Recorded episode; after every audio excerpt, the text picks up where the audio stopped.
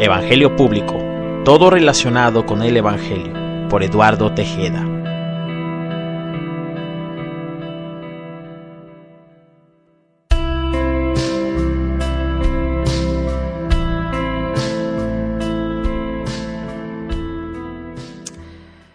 Esto es Evangelio Público, todo relacionado con el Evangelio. Mi nombre es Eduardo Tejeda. Que Dios, que Dios te bendiga grandemente. ¿Cuál Dios? ¿De cuál Dios habla Eduardo Tejeda? Del único vivo y verdadero, Jesús de Nazaret. Ese es su nombre.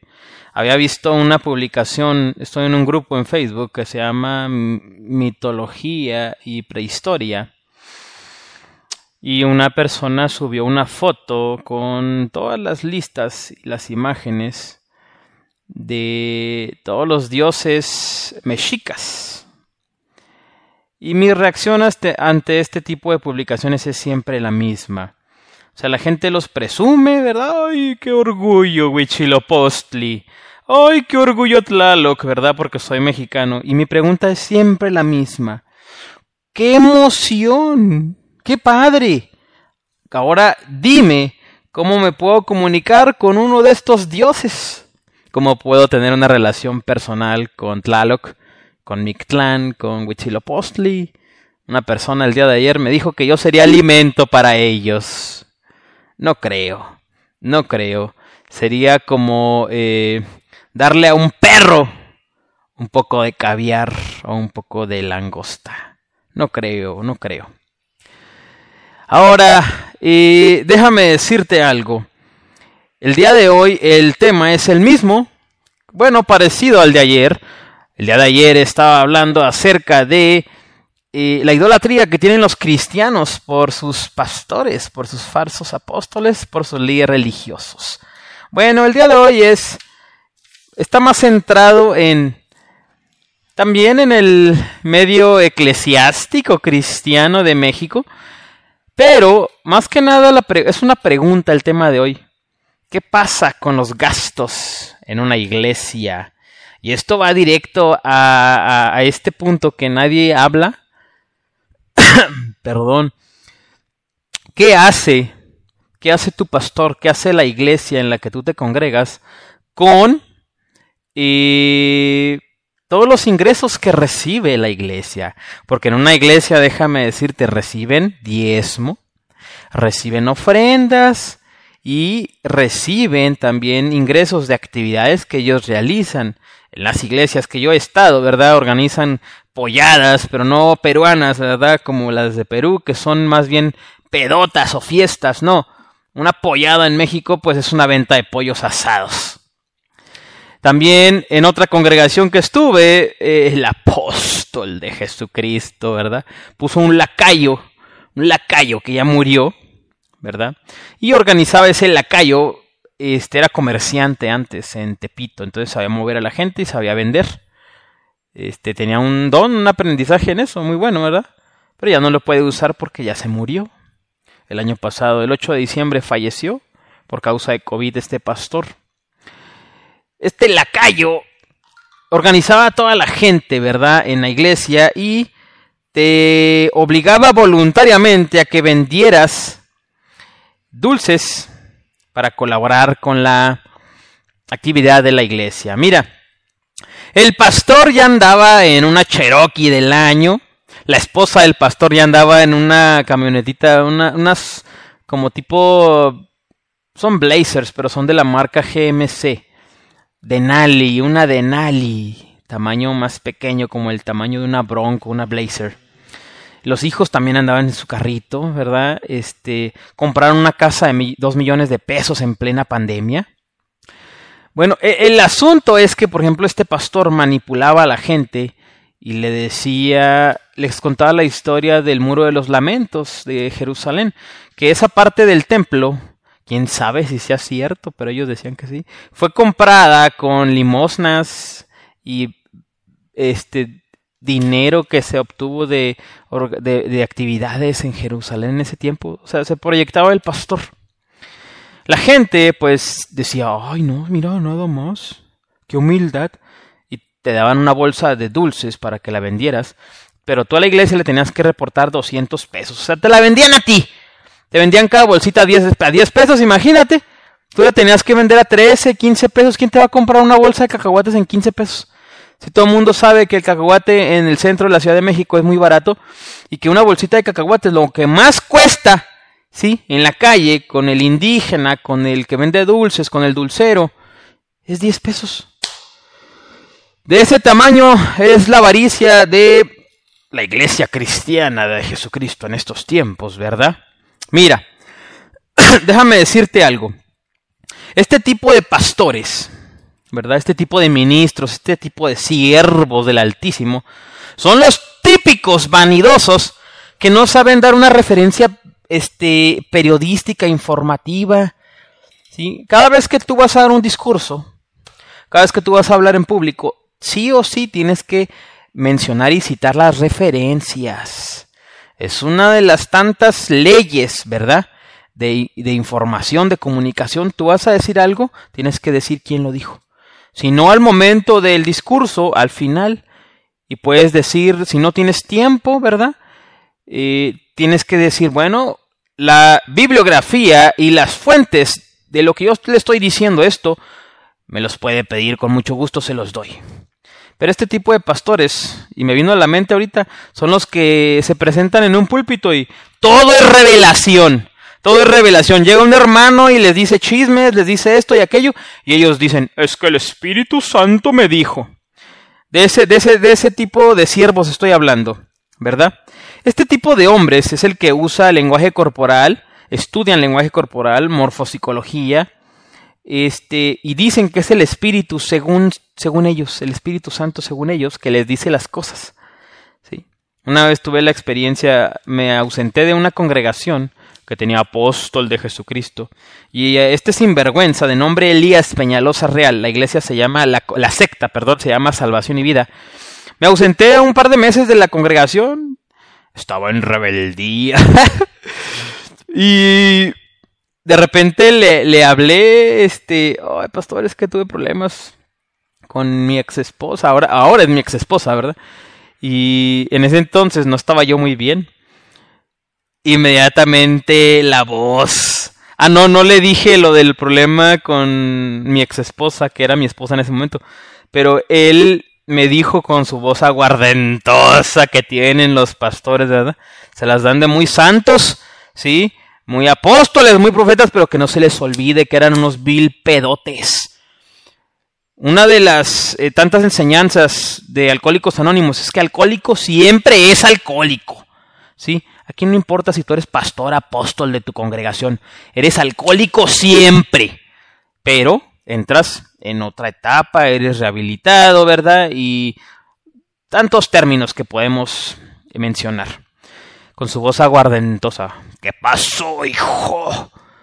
¿Por qué te alejaste del manto apostólico? y este viejo ridículo me empezó a decir que el Espíritu Santo me dijo que tienes problemas con tu esposa. Y pues no era el Espíritu Santo, era un, un, hermanillo de ahí de la congregación que yo me lo había topado en el mercado y le había platicado. Yo, ay hermano, es que tengo problemas en el matrimonio.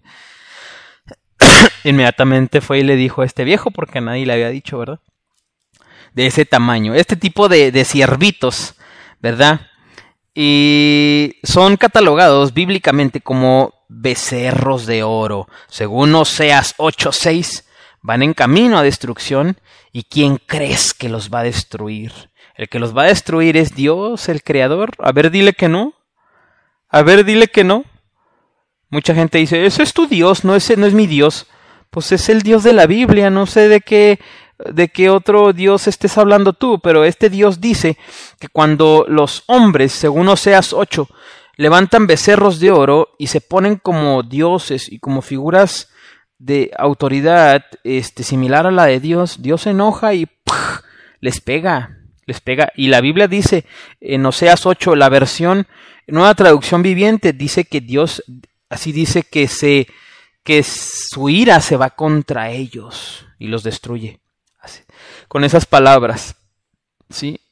Em, Este tipo de hombres usa manipulación, control mental, programación mental, poco a poco te van trabajando, tienen una línea este bien diseñadita, bien trabajadita en las congregaciones, ¿sí? Desde que entras ya te ven qué zapatos trae, con qué bolsa, con qué camioneta llega, llega caminando, llega en metro, llega a transporte, sí, no trae dinero, trae Biblia, hay que venderle una Biblia, hermanos, al pueblo de Dios. Ya tienen todo su diseñito, los, los eh, diáconos, la gente que está en la puerta, los sugieres, sí, los hermanos, los pastores asociados, todos, todos, hasta los hijos del pastor, del apóstol, son la misma calaña. Ya tienen su diseñito bien, bien hecho. Lo llevan trabajando años. Tú para volverte profesional en algo tienes que trabajar, eh, experimentarlo diez mil horas. Esta gente, o sea, lleva más de diez mil horas. Son profesionales, son manipuladores. Es más decente un asaltante en la calle, un asaltante en el metro, en una combi, en transporte público, un ladrón, sí, con pistola es más decente, tiene más respeto que un eh, pastor, un predicador, un falso profeta, un falso apóstol de estos tiempos. Porque estos desgraciados usan la Biblia para sacarte dinero, para rascarte, para sangrarte, para dejarte en calzones. No importa que no pagues la luz, tú demuestras tu fe cuando le das el dinero a la congregación. Hazme el jodido favor. Hay gente que deja de pagar el internet o gastos, colegiaturas, mandado, despensa en la casa, ¿sí? Por, por no dejar de diezmar. Eso ya es fanatismo, eso es sectarismo. Eso es sectarismo. Yo prefiero irme caminando, pero no voy a dejar sin diezmo a mi congregación. Mmm, ándale. Y luego tú le dices a la gente de, allá afuera que es la religiosa, y luego le dices a los católicos que son religiosos, y luego les dices a los de la luz del mundo que son fanáticos. Mira nada más. El dinero no, no, es, no es malo en sí. Hay una teoría que el dinero simplemente existe y la Biblia dice en... Ah, creo que es en el libro de Oseas también. Mío es el oro, mío es la plata, hace referencia a Dios. Dios es el, el, que posee todo lo que es riqueza en el mundo y él a quien quiera se lo da. El dinero existe, ¿verdad? El dinero lo puede generar un capo de narcotráfico y un empresario cristiano. El dinero existe, el dinero está ahí. Simplemente tú tienes que llegar con una idea, con emprendimiento, con inteligencia, en base a un trabajo, una posición laboral. El dinero está ahí. Un comercio, un invento, ¿sí? Una, un beneficio a la humanidad, algo médico. El dinero ya existe, está ahí. Bueno, el dinero no es malo. El dinero no es malo. El amor al dinero sí es malo.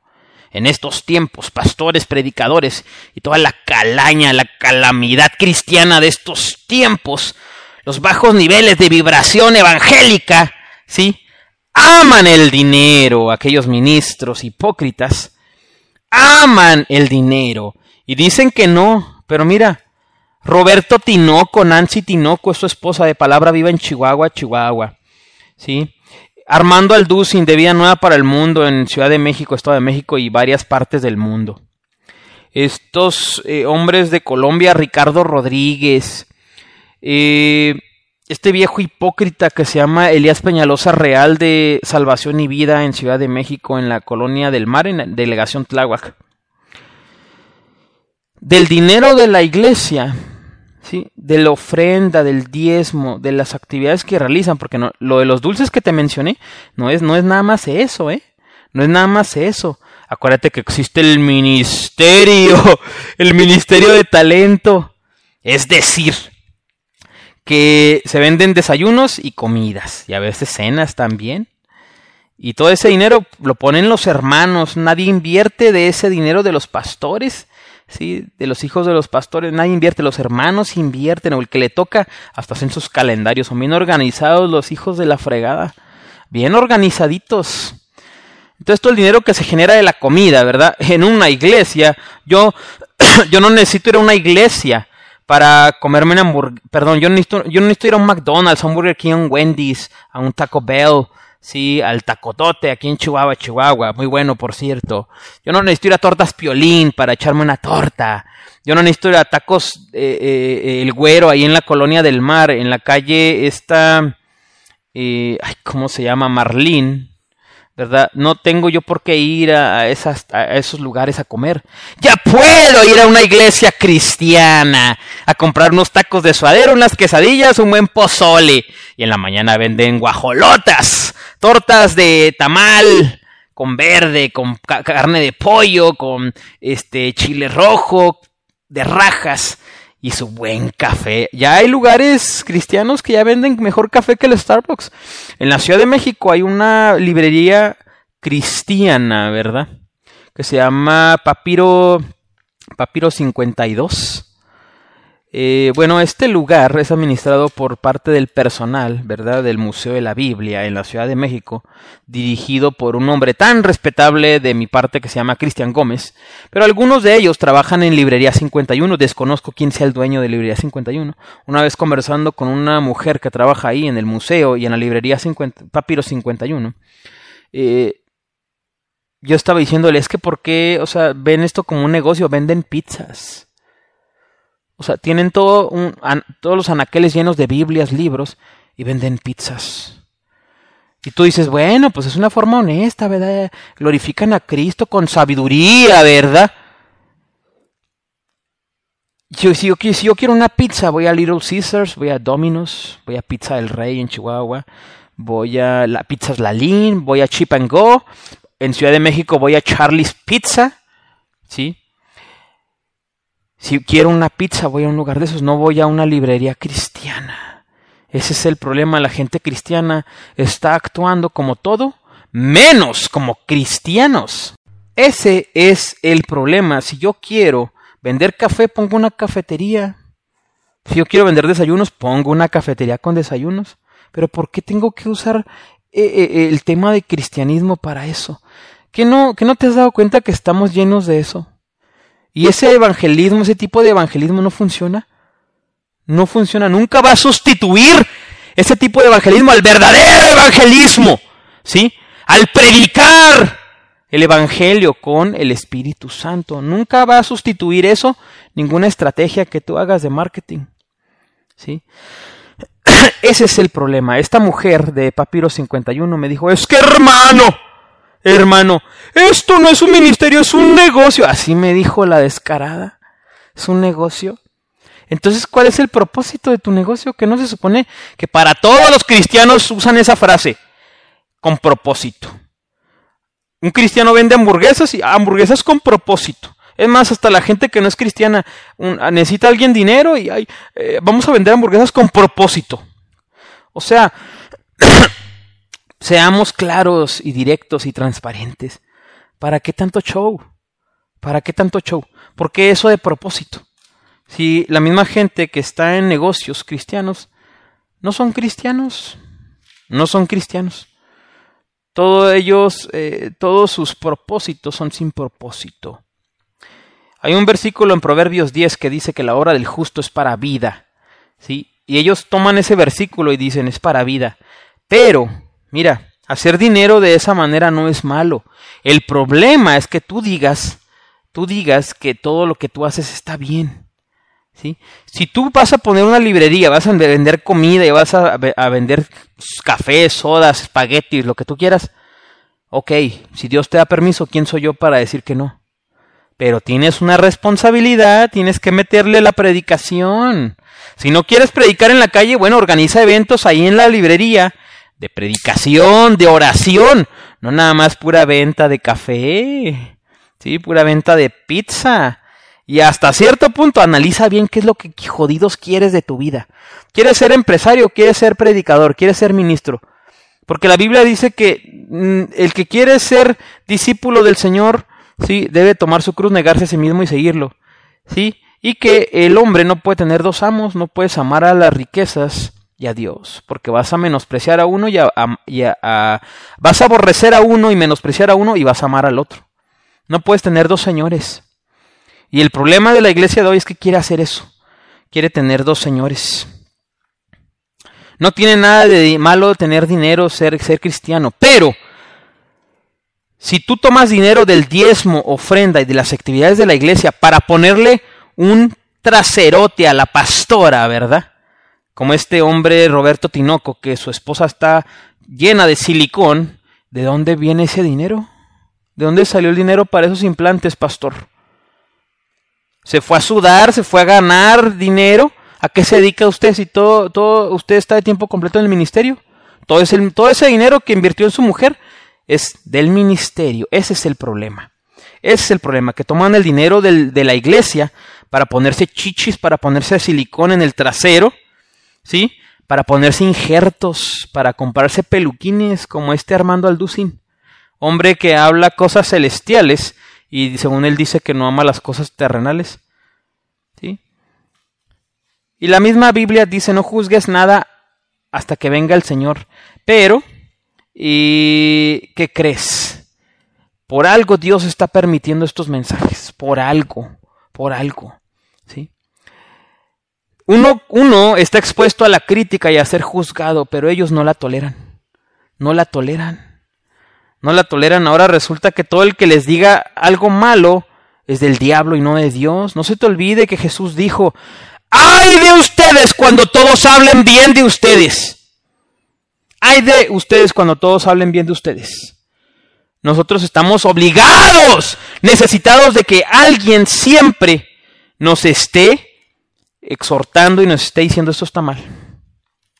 Y ustedes ya tienen hasta aquí a Dios, con sus hipocresías, con sus actos de vanidad, una de las funciones de un pastor, de un predicador en su congregación o en la congregación del Señor que él administra, que él gestiona, es encargarse de que las personas tengan todas las cosas en común, que tengan un solo sentir, que sea un solo cuerpo, que en la atmósfera, en el ambiente de esa congregación, esté el mismo tipo de energía, el mismo tipo de espíritu y el mismo nivel de vibración. Con todo esto del dinero, créeme que nada de estos tres puntos están completos en tu iglesia. Tienen a lo mejor el mismo sentir y las cosas en común, pero la Biblia dice que esta gente eh, vendía sus cosas para ponerlo a los pies de los apóstoles.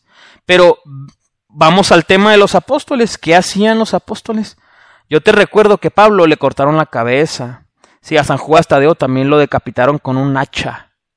A Santiago Herodes le mandó cortar la cabeza. Juan, hay dos teorías, que la primera es que fue envenenado y resucitó, y la otra es que lo, echaron a, aceite hirviendo y no le pasó nada. O pueden ser las dos. Sí, a Juan el Bautista le cortaron la cabeza. Sí, él no era apóstol, pero era profeta. También era apóstol porque conoció a Jesús y Jesús lo nombró el más grande profeta de entre los de los hombres nacido en la tierra por una mujer. Fíjate qué hacían los apóstoles y cómo vivían. Por eso la gente vendía lo que tenía y se los ponía a los pies. Les, les entregaban propiedades, dinero, porque eran hombres de Cristo. ¿Sabes? Hace un par de semanas falleció el aclamado y difunto eh, predicador TV Joshua, famoso por su ministerio eh, Emanuel, que se especializaba en liberación demoníaca. Tenía canal de televisión, de radio, mucho dinero. Es de los pastores más ricos a nivel mundial. ¿sí? Él radicaba en Nigeria. Y hay un ministerio en Nigeria que se llama The Lord's Chosen. Yo trabajé en ese ministerio. Haz de cuenta, son la luz del mundo, pero en Nigeria. Su pastor se llama Lázaro Moca. Yo trabajé con un pastor que se llama Michael, Michael Ituma, en Tepito, Ciudad de México, ahí por Lagunilla. Puso una iglesia y cerró al año por todo lo que eh, hizo. Y yo mucho tiempo antes me tuve que salir de ahí por las cosas que hacen estas personas, por el nivel de manipulación e hipocresía con la que se mueven estos hombres. Bueno, el funeral, en el funeral de, de TV Joshua, este, ni el Papa, ni el Papa tuvo un funeral así. Vestió de blanco sobre un camastro con eh, cubierto con ventanas para que pudieran ver el cadáver. Ni el Papa, yo creo, ni el Papa Juan Pablo tuvo un funeral así. Y se supone que somos los cristianos, los evangélicos, que son los cristianos evangélicos.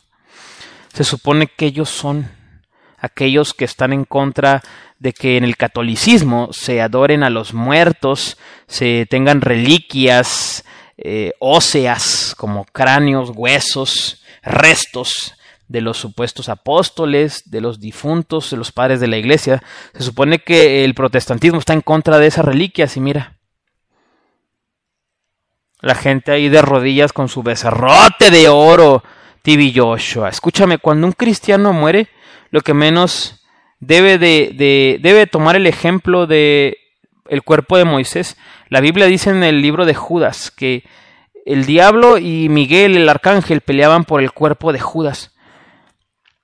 Quiere decir que Miguel sabía dónde estaba y Satanás también. Pero Dios escondió ese cuerpo en alguna parte de la tierra donde nadie lo puede hallar, porque en el Deuteronomio 31, tengo entendido, es el último capítulo, dice que Dios mismo escondió el cuerpo de Moisés, conociendo el corazón de los hombres, que está lleno de idolatría. Imagínate a los judíos ahorita. ¿Qué harían ¿Qué serían capaces de hacer teniendo los restos de Moisés? Que supone que Moisés es el máximo representante del judaísmo, de hecho es el que implementó ¿sí? la religión judía en el mundo, en la tierra. Por orden del Creador, Dios le dio todos los paso a paso que tenía que hacer Moisés para establecer el judaísmo en la tierra. Imagínate qué haría Israel ahorita con los restos de Moisés. Dios nos libró de esa idolatría. ¿sí? Si las personas de hoy se dicen apóstol de Jesucristo, ¿por qué no pasan tribulaciones como los apóstoles? Yo veo a tu apóstol, a tu pastor, mira, rico, millonario, ¿sí? Este, paseándose en sus camionetas y sin padecer, sin sufrirla, sin sufrirla. Este tipo de ministerios que manipulan al rebaño, que lo sangran, que lo rascan, ¿sí? que lo dejan encuerado, ¿sí? Eh, basan sus jerarquías, su organigrama, como, eh, eh, como es a nivel operaciones, por ejemplo, en franquicias como McDonald's, Starbucks. ¿sí?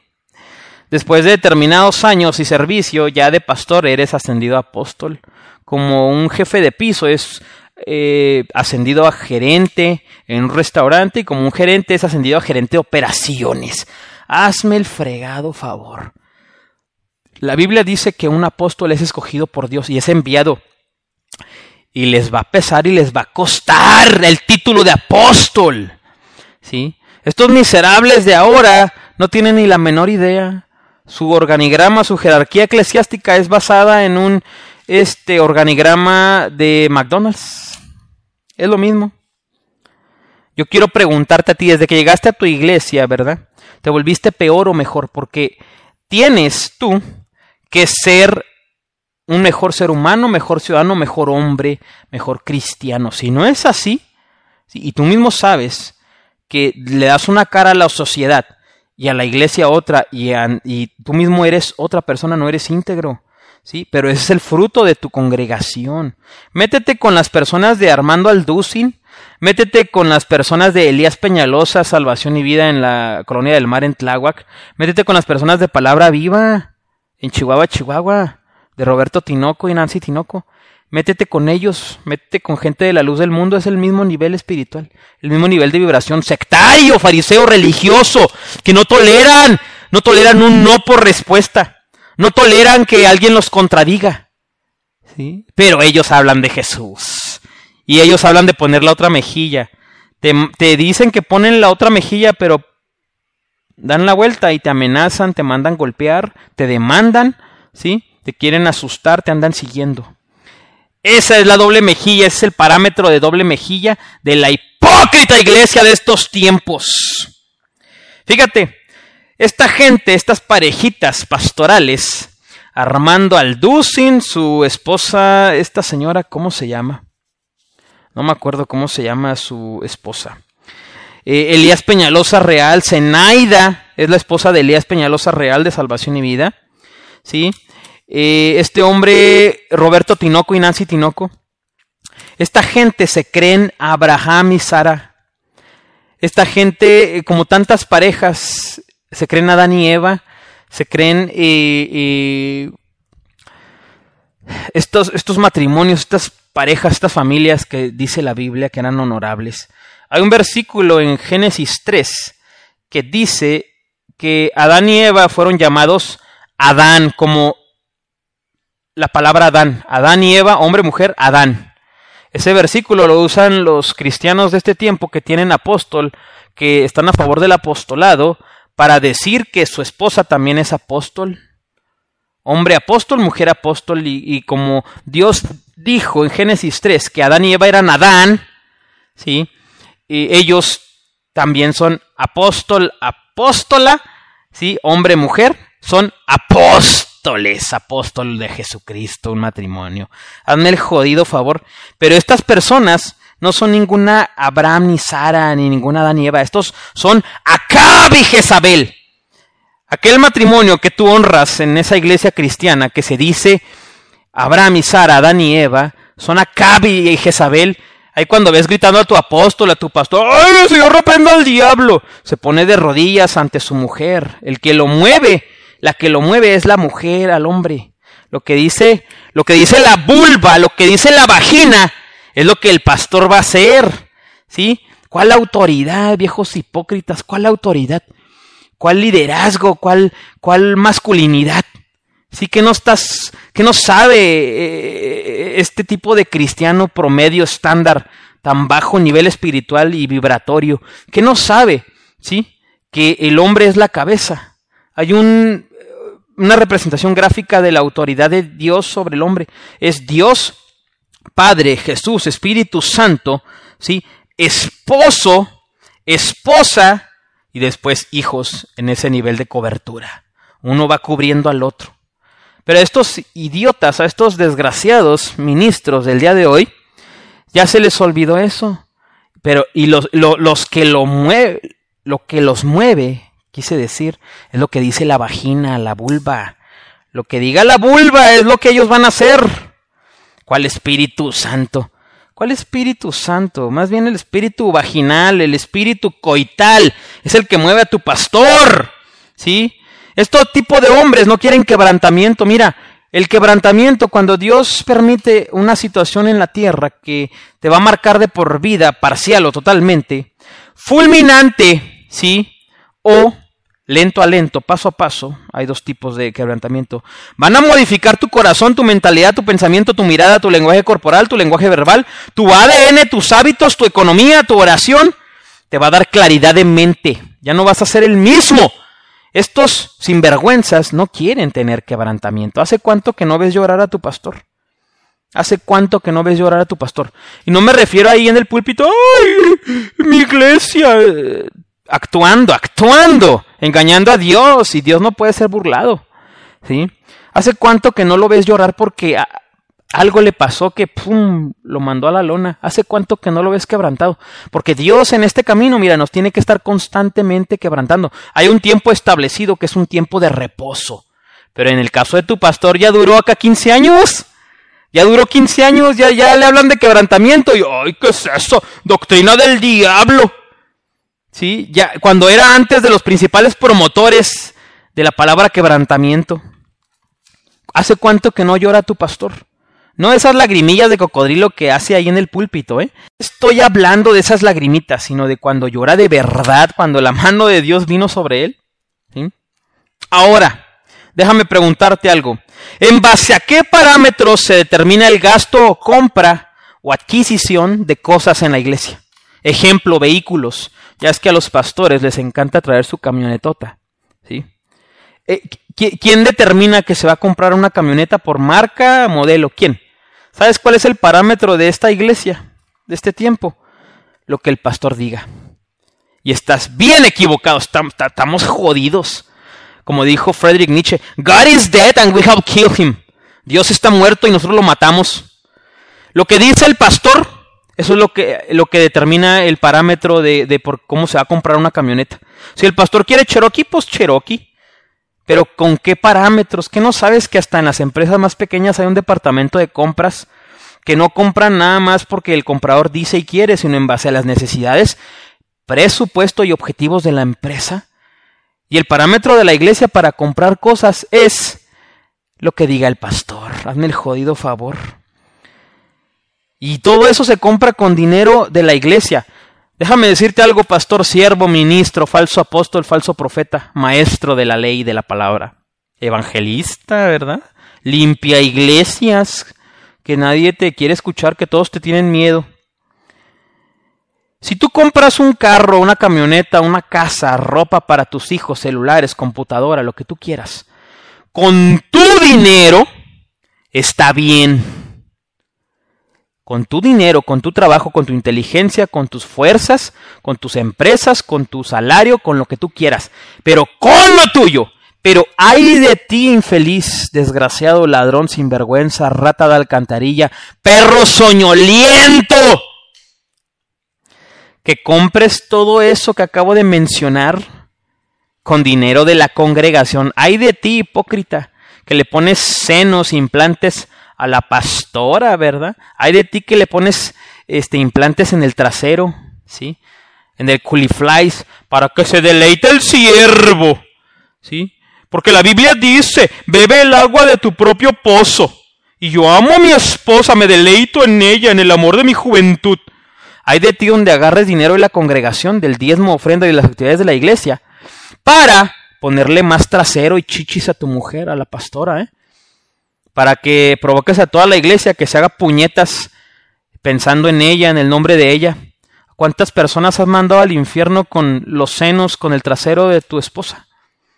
¿Que no sabes que los hombres eh, tenemos lujuria por naturaleza? Lujuria es una cosa, lascivia es otra. Lascivia es cuando ya le das rienda suelta a tu mente. ¿sí? Y más de uno lo hemos hecho. El pastor que diga que no lo hace es un hipócrita. Son hipócritas, esos son los peores. Aguas, esos son los peores. Sí, la Biblia dice en Isaías 6 que el que guarde su mente y piense en las cosas del cielo, Dios guardará su mente. Dios guardará su mente. Si tú te esfuerzas en pensar en cosas positivas, edificantes, Dios, oración, Biblia, trabajo, ¿sí? ejercicio, este, planeación, no sé, cursos de superación personal, escuela, algún talento musical, artístico, lo que sea, un negocio, vas a estar en completa armonía, todo tu cuerpo, espíritu, alma y cuerpo. Tu ojo va a estar sano, tu cuerpo va a estar en, en sanidad, va a ser sano, santo, y tú vas a reflejar luz. ¿Sí? Pero dime tú, pastor, ¿Cuántos congregantes de tu iglesia se han ido al infierno por todas las puñetas que se hacen por, eh, por tu mujer? ¿Le pusiste senos, trasero, sí, de silicón? ¿Sí? Le hiciste la liposucción, la, que la operación que se hacen aquí, con dinero de la congregación, desgraciado malnacido, ¿sí? Y todavía te atreves a hablar de honestidad. Si lo hiciste con tu dinero, mira, no problem, no hay problema, pero hay de ti, desgraciado, si lo hiciste con el dinero de la congregación. Y ahora, ¿por qué pasa estas cosas? Porque en todas las iglesias, y más en las grandes, según esto, hay un grupo de ancianos, que son personas de amplia experiencia eclesiástica, hombres y mujeres de oración, con buen testimonio y respeto por la comunidad y por la iglesia, que su trabajo es apoyar, reprender, aconsejar, ¿sí? esperar, tolerar, guiar, este, ir al lado del pastor en una iglesia. El pastor no se manda solo. ¿sí?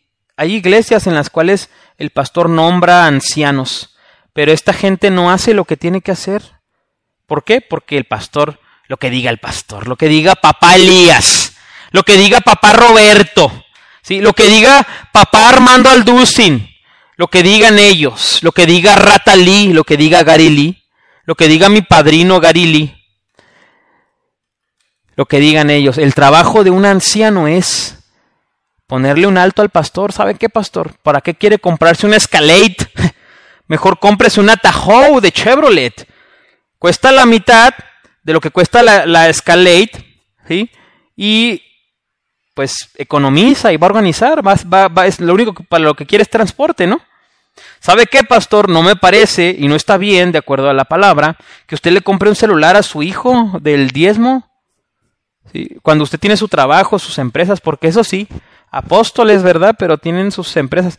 Dicen que son apóstoles los sinvergüenzas perros soñolientos, pero ellos no se dedican al apostolado, siempre también tienen sus empresitas. Hay un señor que se llama Eduardo en la Ciudad de México y es apóstol, según él, que dirige un ministerio que se llama Iglesia del Tercer Día. Este hombre tiene una constructora o no sé qué negocios tiene, también tiene otro museo de la Biblia aparte y compró un ex convento en las afueras de la Ciudad de México. Quieren llamarse apóstoles, pero no hacen lo que los apóstoles de la Biblia hacían, porque traen otro apostolado, otro nivel. Cada uno saca su propio tipo de apostolado. ¿sí? Hay un libro de un predicador americano que no recuerdo el nombre, que enseña que la mano de Dios son los cinco ministerios y que este pues, es el apóstol. Maestro, pastor, evangelista, profeta.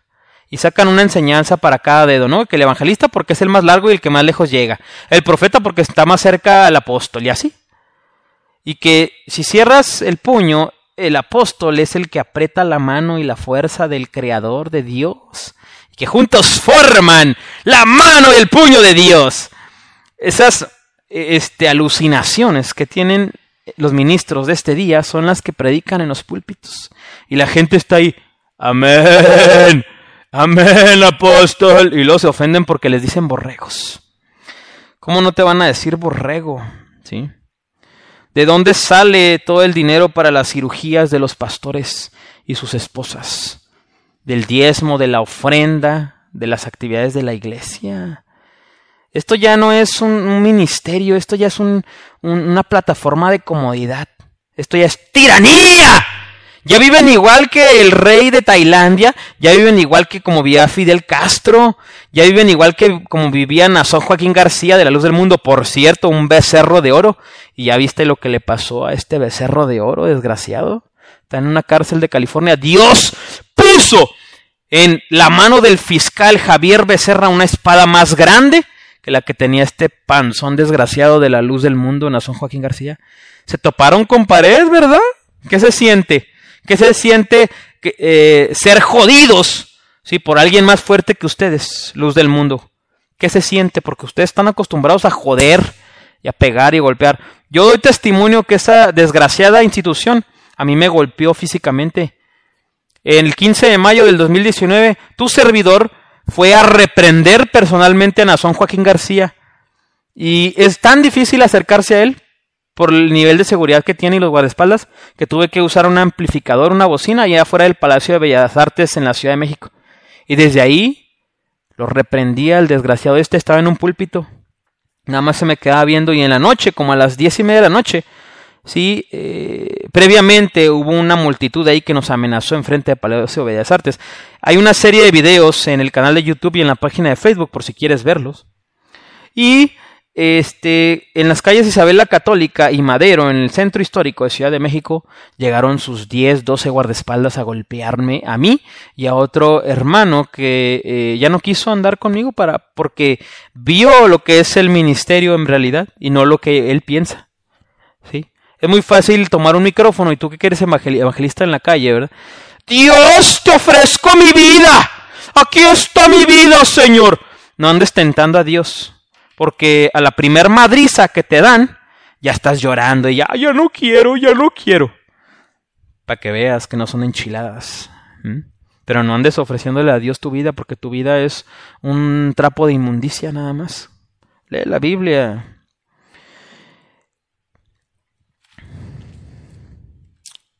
Gracias a mi Señor Jesús que me permite hacer esto y expresar todo lo que yo tengo que decir de parte de Él. Gracias, Dios mío. Dios bendito. Los gastos de una iglesia, el gas, la luz, el internet, el agua, ok. Los sueldos, ok. Todo eso se paga de la ofrenda del diezmo, de las actividades de la iglesia, no hay problema.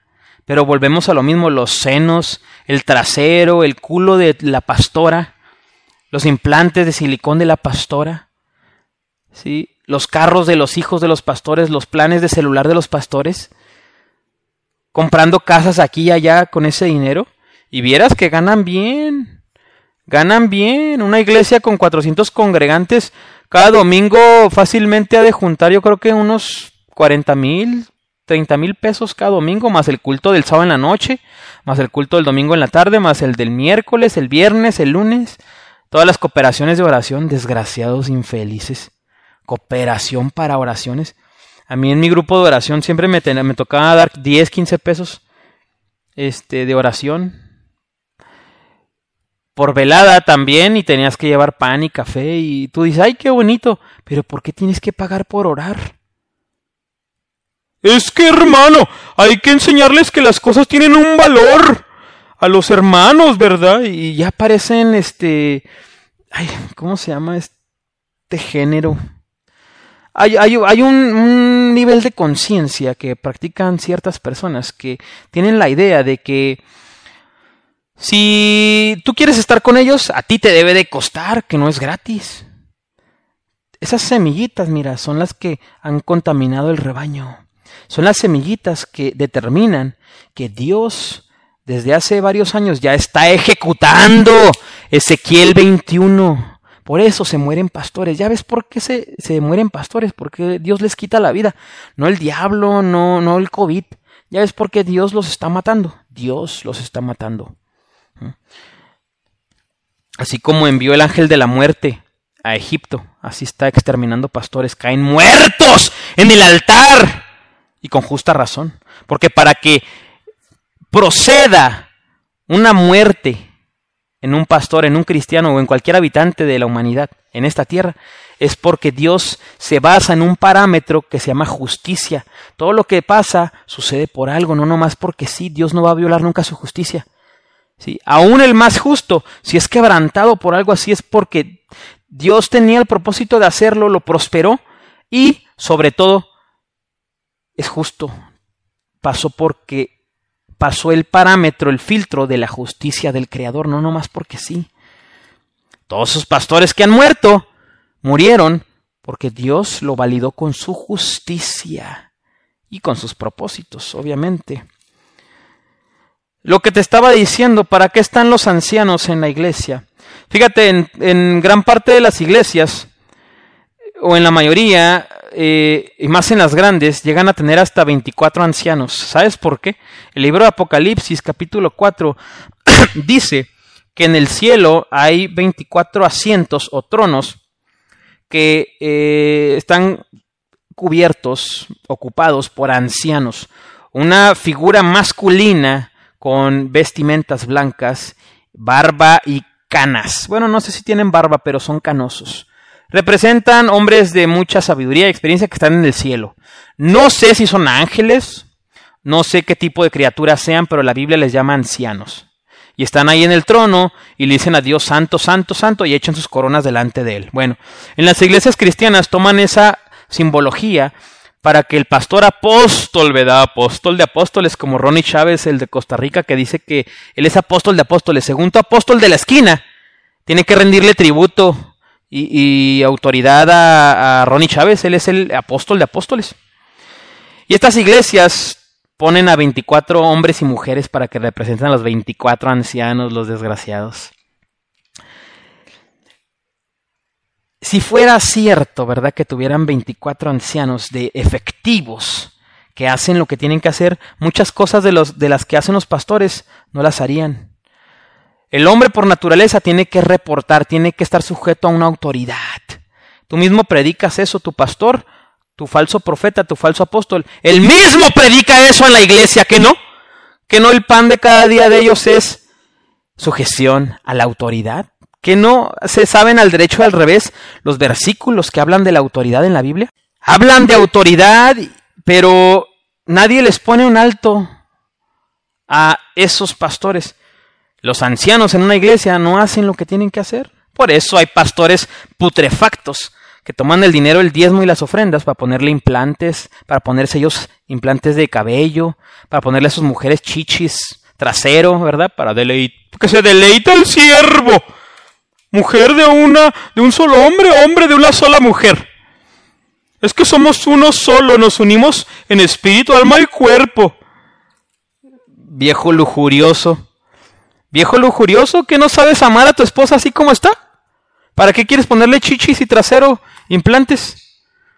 ¿Que no la amas así como está? Y así se suben a hablar de cosas celestiales los desgraciados. Escúchame, todo lo que diga el siervo, como dicen en las iglesias puertorriqueñas americanas, todo lo que dice el siervo. Ah, por cierto, no he hablado de Guillermo Maldonado. Oye, sí es cierto. Se acaba de divorciar de su esposa, la que dice que este Dios tiene senos y otras tantas aberraciones que le ordena a los, a los ángeles, ¿verdad? Y que te apunta de diezmo y de ofrenda te mete al cielo. Mira nada más. Todo lo que dicen estos siervos, ¿verdad? A su congregación, la congregación ramera y prostituta, dice, sí, sí, lo que diga el siervo de Dios, sin preguntar, sin cuestionar. Y si lo hacen, Toda la iglesia y el pastores, hijos, familiares, este, pastores asociados a apóstol, todos lo critican y lo juzgan, lo hacen garras al que pregunta por qué. Y ese es el error, no preguntar. Tu mismo, tu mismo pastor dice cuando está dando ahí las cátedras los lunes, ¿verdad? El apóstol. Es que pregunten, hermanos, es que, hermanito, hermanito, así con el micrófono, es que no hay pregunta tonta.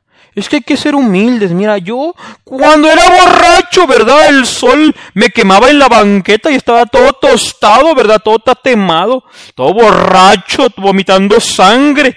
No hay pregunta, ¿verdad? No hay pregunta mala. Ahora que Dios me dio sabiduría y prosperidad, tú pregunta, mi hijo, tú pregunta. Ya ves que les encanta decir mi hijo, mi hija. No te equivoques, pastor, apóstol. Tú no eres el papá de la gente. El, el, el papá es Dios. Él es el Padre Celestial. A tu iglesia llega mucha gente con falta de paternidad, con problemas con el papá, con la mamá. Por eso tú les hablas bonitos y caen como una sugar, como una sugar baby con el sugar daddy. Se pone de cuatro. ¡Ay! Aquí, aquí, pastor. Aquí, apóstol. Véngase. Mire, eyacule sobre mí, pastor. Por eso la gente llega a tu iglesia y tú haces lo que quiera con ellos porque llega gente con un vacío, una soledad y tú te pasas de listo, desgraciado. Y tú te pasas de listo. ¿sí? Déjame decirte algo. Esta gente todavía no se ha enterado que Dios es su Padre Celestial. Por eso tú los engañas y les dices que eres su papá. ¿sí? Luego a la pastora, a la esposa del pastor, le dicen, mamá, hazme el jodido favor. ¿Cómo puede ser posible? El tema de la paternidad, ¿sí? En la Biblia es real, pero es un término, un concepto muy pesado que cuesta, cuesta quebrantamiento, oración, amor, porque esta gente que está de ministros en iglesias cristianas te dicen te amo para todo, pero no es cierto, no los amas, no los amas, te valen madre, te valen madre, se divorcian, si se enferman, lo que les pase, te valen madre, pastor.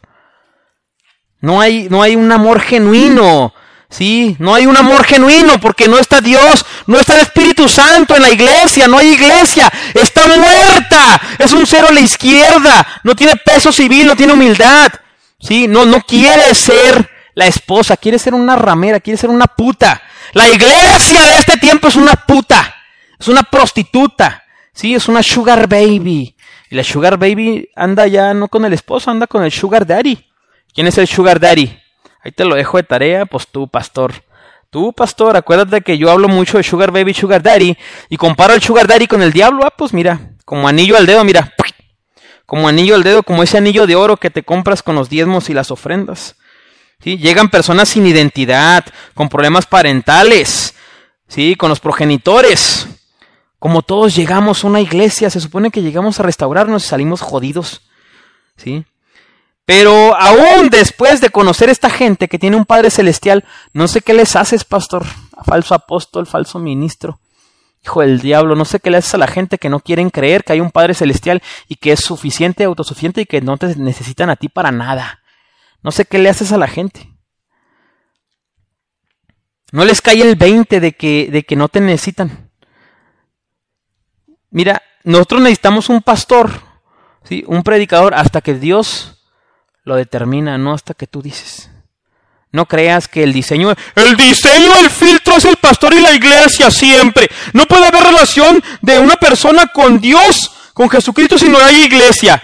Señor, te reprenda, hipócrita, jodido, malnacido. Yo tengo una relación con Dios, con Jesucristo, y no necesito tu iglesia ni ningún pastor para eso. ¿Que no sabes quién es el intercesor? ¿Quién es el mediador entre Dios y el hombre? Jesucristo es el mediador entre Dios y los, hombres. Y tú te quieres poner como Guadalupe, ya no más falta que te digan San Elías Peñalosa, San Armando Alducin, San Roberto Tinoco, hazme el jodido favor, San, San ah, Gary Lee, San Guillermo Maldonado. Y esa misma actitud, ese mismo perfil lo tienen las iglesias chiquitas, las humildes, las de la esquina. No solo los monopolios religiosos. Todos están igual, todos están igual. Es el mismo espíritu. En las iglesias abunda mucho el, tema de casa de rehabilitación, una especie de eh, alcance victoria o casa de alcohólicos o adictos que se dedican a rehabilitar a las personas en base a oración, ayuno, liberación espiritual, enseñanzas, estudio de la Biblia, aceptación. Y dicen que no cobran nada, pero los mandan a algo llamado la batalla. A los 12, 15 hombres que viven en la casa de rehabilitación los suben al camión y a vender cositas. Que mira que te traigo esta pluma que, que estamos vendiendo para apoyar la casa de rehabilitación Guerreros hablando como los de allá, ¿verdad? Y aquí en Chihuahua también es lo mismo. Y eh, tú dirás, ay, mira, qué bonita labor, qué bonita, qué bonito trabajo las casas de rehabilitación. Pero tú no sabes toda la mierda que hay atrás de esas casas de rehabilitación. Tú no sabes todo lo que hay, todo lo que eh, pasa ahí adentro, tú no sabes. Empezando así superficialmente con, con el dinero Imagínate, cada, cada miembro de, eh, cada habitante de la casa, ¿verdad? Tiene que cooperar con algo. No es gratis, no es gratis, desgraciados. Dicen que es gratis. ¿Qué, qué, qué, pagas, mijo? ¿Qué pagas, mijo? ¿Qué te cobramos, mijo? Pues cobras todo. Les das cosas, chacharitas, plumas, dulces para ir a vender llaveros, encendedores. ¿Sí? Y cada uno regresa con 400, 500 pesos. Y todo eso lo tiene que entregar al administrador de la casa de rehabilitación, un, hombre que el, apóstol, ¿verdad? El líder del ministerio pone como pastor, como administrador, sin importar si está capacitado o no. Hay unos que hasta están peor que la, que la misma gente que llega ahí necesitado de adicciones. Hay unos peores. Y son los que sacan los demonios, según esto. Imagínate, de a 10, 12, 15 personas que entreguen diario 400 pesos Haz una cuenta de, cuánto dinero es. Son más de 5 mil pesos diarios. Es buen negocio las casas de rehabilitación. No creas que, no creas que nada más, ¡ay, por amor a las almas! ¡Ay! Una vez este viejo ridículo que se llama Elías Peñalosa Real de Salvación y Vida en la Colonia del Mar, en la delegación Tláhuac, en Ciudad de México, dio un discurso. Es que, es que fui a comprar mandado a la, a la, al, al Chedraui, se llama, una tienda que está allá en Ciudad de México, como Walmart y así.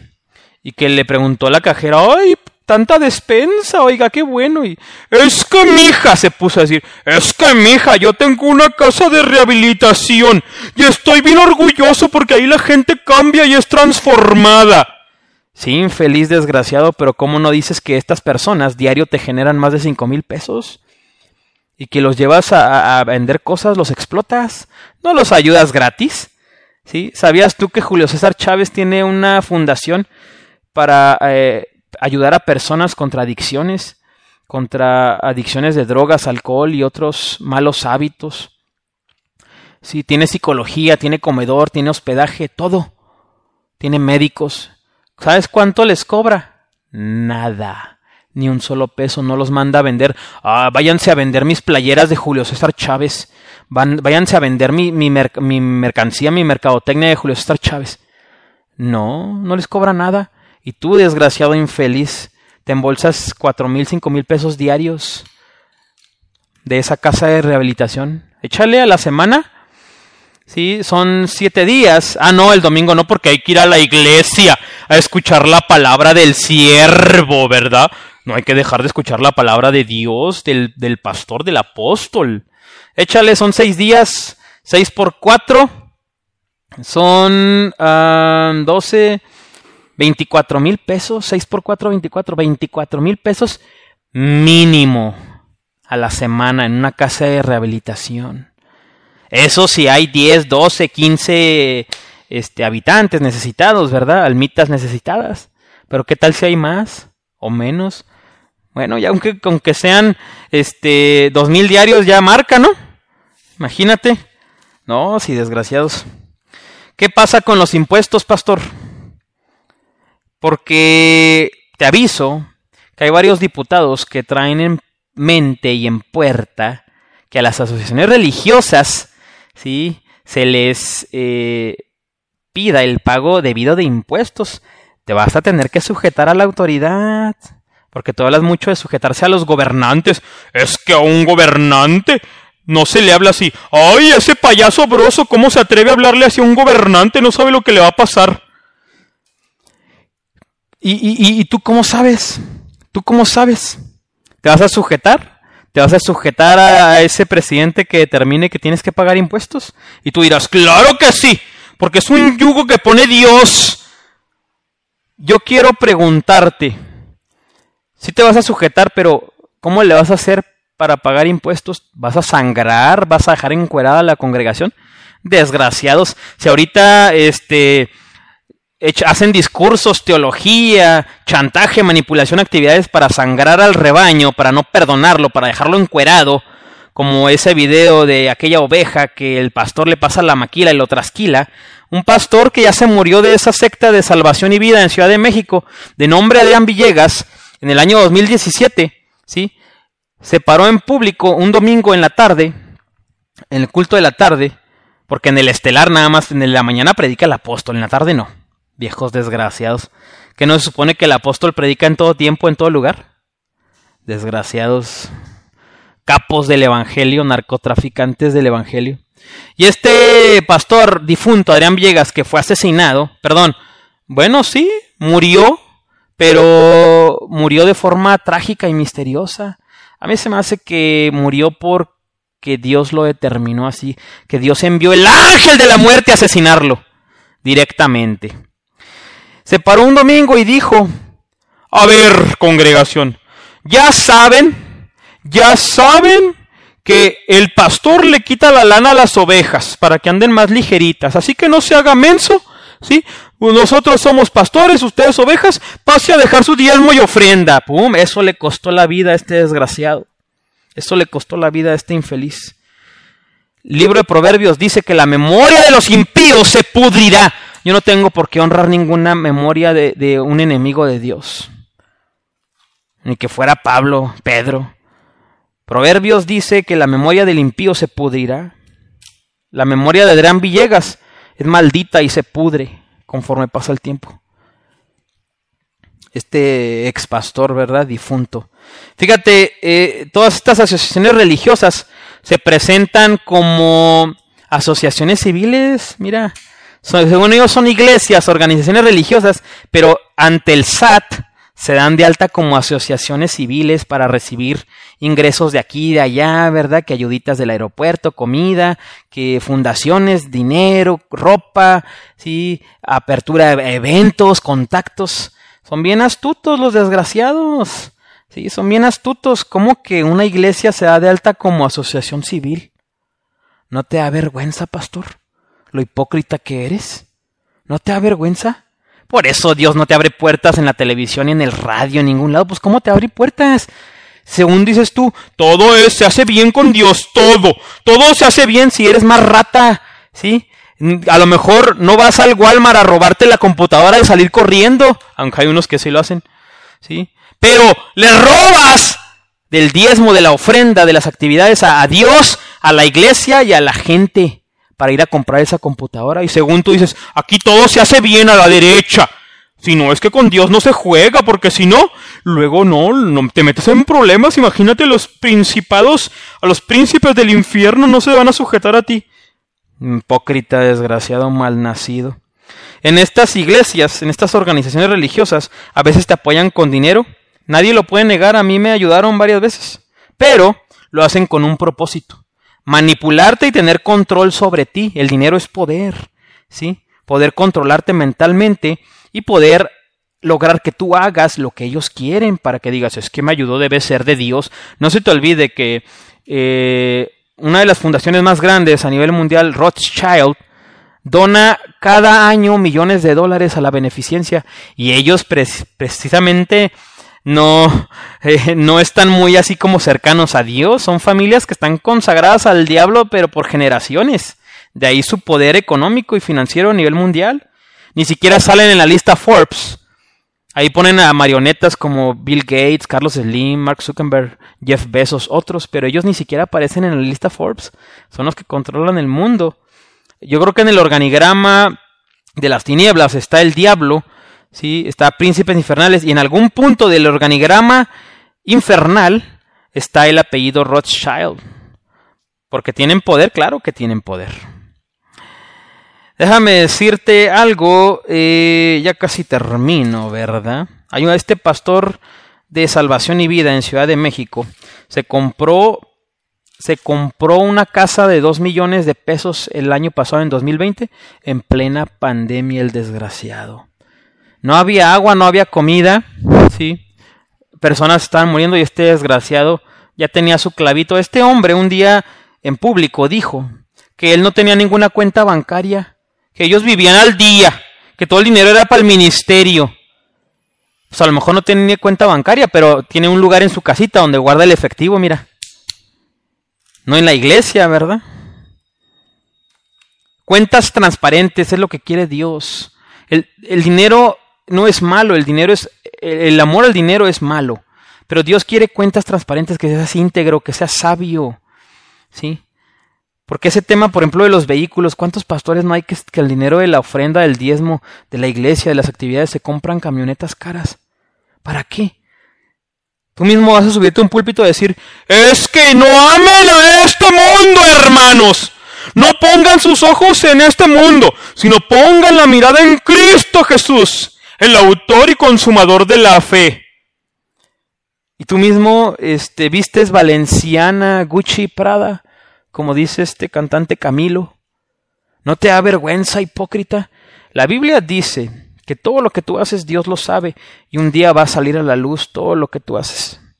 Si tú eres pastor y lavas dinero al narcotráfico, si tú haces tus tranzas por aquí, fíjate, hay un testimonio tan triste de un hombre que se llama se llama eh, Rabí Zacarías, de origen hindú, pero Este, desde muy pequeño fue llevado a Canadá, allá creció y se desarrolló, aprendió inglés y conoció a Cristo. Eh, fundó una institución, una organización muy grande a nivel mundial que se llama Rabí Zacarías eh, eh, Foundation, pilar en la apologética. era un maestro en la apologética, publicó varios libros. Hay uno muy famoso que no recuerdo el nombre, pero pone en su lugar a Buda y en su lugar respectivo, muy superior a Jesucristo. Conversaciones entre Jesús y Buda, creo que se llama. Bueno, este señor murió el año pasado, en el 2020. Y eh, precisamente este año salió a la luz que pues él tenía dinero invertido en casas de prostitución. Y pues era un hombre que hablaba cosas celestiales. Me llevé yo una decepción tan grande, tampoco me espanté, porque yo mismo soy testigo de que Dios me perdonó, me restauró de pecado sexual, de muchas cosas pero sí es de llamar la atención de eh, todo, todo lo que hacemos, tarde o temprano nos va a alcanzar y va a salir. Y más vale que salga cuando estemos vivos para arrepentirnos y no cuando estamos muertos. Porque eso es de vergüenza. Mira, toda la memoria, toda la desacreditación que dejó este hombre a sus hijos, a sus nietos. Tanto respeto que tenían en el, en el medio cristiano. Y ahora eh, tiene una memoria de vergüenza. Proverbios dice que la memoria del impío se pudrirá. No importa qué buenos discursos das, qué buen liderazgo cristiano tienes, qué ministerio tan grande tienes, cómo predicas. ¿Sí? No importa eso. Si tu memoria es de impío, se va a pudrir. Hagas lo que hagas, aunque ahorita, mira, te estén aplaudiendo ahí en tu congregación. De todas maneras, si tu memoria es impía, cuando tú mueras va a salir a la luz, o en vida va a salir a la luz, y tu memoria se va a pudrir. Así que arrepiéntete, sé humilde. Mucha gente se jacta y se asusta, se escandaliza de este hombre que se llama Jimmy Swaggart, uno de los más grandes evangelistas del siglo pasado. Este, su hijo tiene un sermón muy bueno en el cual reprende pública en, públicamente en una iglesia a Barack Obama. Lo llama filisteo en la Casa Blanca. Muy bueno. Jimmy Swaggart eh, duró años engañando a su congregación y a su esposa porque era adicto a las prostitutas. Al lugar donde llegaba a predicar, este, tenía que ir con una prostituta como Mike Tyson. Mike Tyson al lugar donde iba a pelear, uh, se armaba la horchata y la orgía con mujeres japonesas, con este, todo tipo de mujeres. Hay un video muy bueno que vi hoy que dice que el 8 de enero de 1990 Mike Tyson en su apogeo, invicto, su esplendor físico, tomó un avión a Tokio y previo a la pelea que iba a tener con eh, Buster Douglas, que lo noqueó, tuvo sexo desenfrenado con mujeres, días, días, días, no se preparó, se subió al cuadrilátero y en el décimo round Buster Douglas lo noqueó. ¿Te imaginas noquear a Mike Tyson en su máximo punto? El pecado sexual destruye hombres, destruye hombres. No te escandalices de la gente que tenemos eh, pasado de, de, pornografía, de fornicación, de adulterio, de masturbación. No te, no te escandalices, no te asustes, mejor fíjate tú que no vayas a caer. Porque ese testimonio de Jimmy Swaggart, ¡ay, Jimmy Swaggart! Que se le, se le acabó el poder y que el ministerio se vino abajo. Sí, pero se arrepintió, le costó porque hasta el día de hoy está sentado ahí en la congregación escuchando a su hijo, él ya no predica. El que predica es su hijo, él es el pastor ahora. Le costó arrepentirse, pero se arrepintió. ¿sí? Dime tú, pastor, ¿cuándo te vas a arrepentir? Gloria sea Dios. Gloria sea Dios.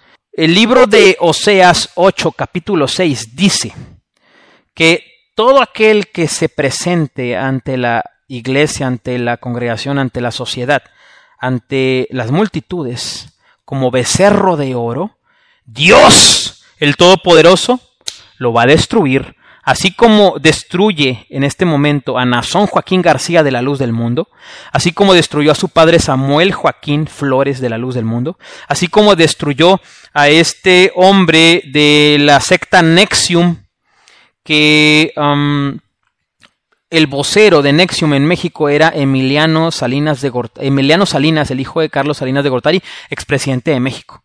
¿sí? Así es como Dios rompe becerros de oro. Y ahí está bien claro, no es Dios, sino que ustedes lo han hecho. Ustedes lo han hecho. Tú eres culpable de que tu pastor, tu apóstol, tu falso apóstol, falso profeta, se crea más de lo que es, al grado de que Dios no lo vea como apóstol, como profeta, como predicador, como hijo de Dios. Lo ve desde su morada, desde el cielo, el trono, hacia la tierra, que es el estrado de sus pies, lo ve como un maldito becerro de oro. Y su ira, según Oseas 8, se activa y luego procede a ejecutar Salmos 106, 29. Provocan al Creador con sus obras y la ira de Dios se desata y se desarrolla en ellos la muerte, la mortandad. Nazón Joaquín García, el comandante Pantera de Santa Muerte Internacional, este hombre de Nexium, que también el año pasado recibió condena, tenía encerrado desde el 2017, y todos los que faltan por mencionar, faltaron de mencionar en el pasado, en el presente y los que faltan por mencionar, por testificar en el futuro. De Dios nadie se burla y Dios ya afiló su espada, está desenvainada la espada de Ezequiel 21, así que no te equivoques. Cada vez que te enteres que se muere un pastor, un predicador, un falso profeta, un falso apóstol, no lo mató el diablo, no lo mató la enfermedad, no lo llamó Dios a su santa morada, porque estimada a Dios es la muerte de sus santos, claro que sí, pero no no la de aquellos que son becerros de oro. No te equivoques. Vale más la muerte de una anciana de oración que nadie conoció nunca, ¿sí? que la de un becerro de oro, y los muele y los destruye. Así que lee Ezequiel 21 para que te des cuenta de lo que Dios está haciendo desde hace varios años atrás y continuará haciendo próximamente en futuro. Dios va a levantar una generación más sincera, más genuina, más pecadora que la tuya. Tú, pastor, predicador, que tienes 40, 45, 50, 55, 60, 65, 70, ya retírate. No hiciste ni madres en el ministerio, no hiciste nada. A mi generación y a la que viene atrás nos dejaste, pero así mira de trabajo. Dejaste la sociedad llena de corazones duros y de cerviz duras. Hay una necedad. ¿Qué fregados hiciste todos estos años de ministerio? ¿Qué hiciste? ¿Gastar dinero? ¿Sí? Este, darle rienda suelta a tus pasiones, ponerle senos y silicón en el trasero a tu esposa, la pastora, para que se deleite el siervo. ¿Qué hiciste? ¿Qué fregados hiciste en todo este tiempo? Mejor cállate y lárgate del ministerio, como una chinche, mira, hasta un lado, quítate que ahí va esta generación que te va a avergonzar y te vas a dar cuenta que sí era posible todo lo que Dios quería para esta sociedad. Si era posible, si es posible llegar a televisión abierta, si es posible llegar a radio abierto en red nacional e internacional, si es posible llenar las redes sociales, si es posible secularizar el evangelio, si es posible tener un país protestante, un país cristiano, si es posible. En tu generación no, pero en esta sí, y Dios nos va a compartir de su gloria a nosotros. Y tú vas a ser testigo, pero ajeno. Vas a estar de lejos, nada más viendo, no vas a ser partícipe de esa gloria.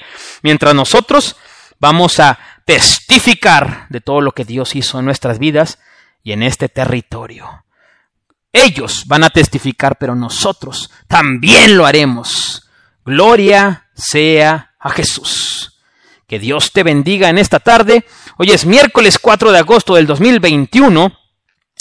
En este territorio en el cual estoy grabando este mensaje testificando, ¿sí? para video, para audio y probablemente para que sea escrito, la temperatura oscila entre 28 y 32 grados. Se ha mantenido.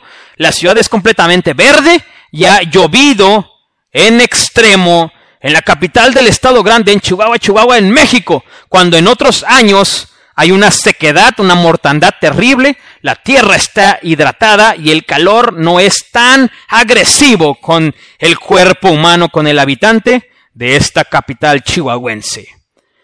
A nombre de Evangelio Público, todo relacionado con el Evangelio, bendigo tu vida y te digo, mi nombre es Eduardo Tejeda. Gracias totales. Evangelio Público, todo relacionado con el Evangelio. Sigue, suscríbete y comparte Evangelio Público en redes sociales. Además, puedes escribir a evangeliopúblico.com. Evangelio Público, todo relacionado con el Evangelio.